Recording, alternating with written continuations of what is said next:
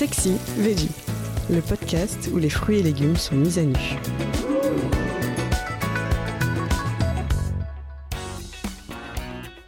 L'oignon, sur quelle variété jeter son dévolu? Tout dépend de l'usage que vous en avez, car des variétés d'oignons, il y en a des centaines, tant il est facile à cultiver et se plaît sous presque toutes les latitudes. Il en existe même une qui ne fait pas pleurer. Il est possible de les classer par grandes familles et chacune a son charme. Il y a d'abord l'oignon jaune, le plus passe-partout. Puissant en goût, il se prête parfaitement à la cuisson.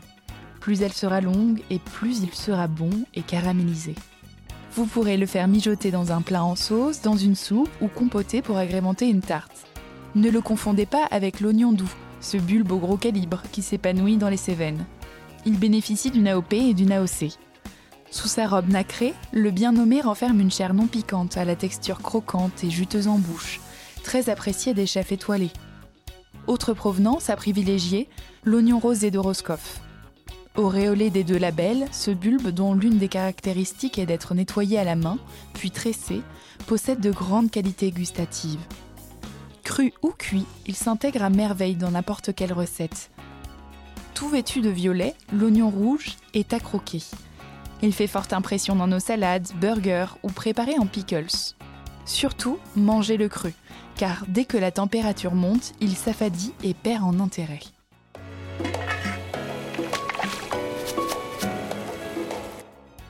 L'oignon vert est la star du printemps.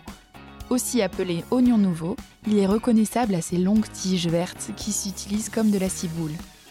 Et comme ce n'est pas la taille qui compte, n'hésitez pas à acheter des oignons grelots de juillet à décembre.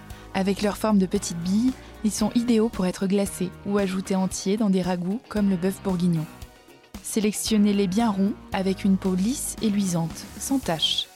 S'ils rentrent dans ces critères physiques, tâtez-les. Ils doivent être bien fermes au toucher. Évitez aussi ce dont le germe a commencé à percer et préférez-les en vrac plutôt qu'en filet. Et maintenant que vous savez comment les choisir, occupez-vous de vos oignons. C'est la fin de cet épisode. Si vous l'avez aimé, n'hésitez pas à commenter, à liker et à vous abonner. Retrouvez plus de contenu sur cuisineactuelle.fr et dans notre magazine en kiosque.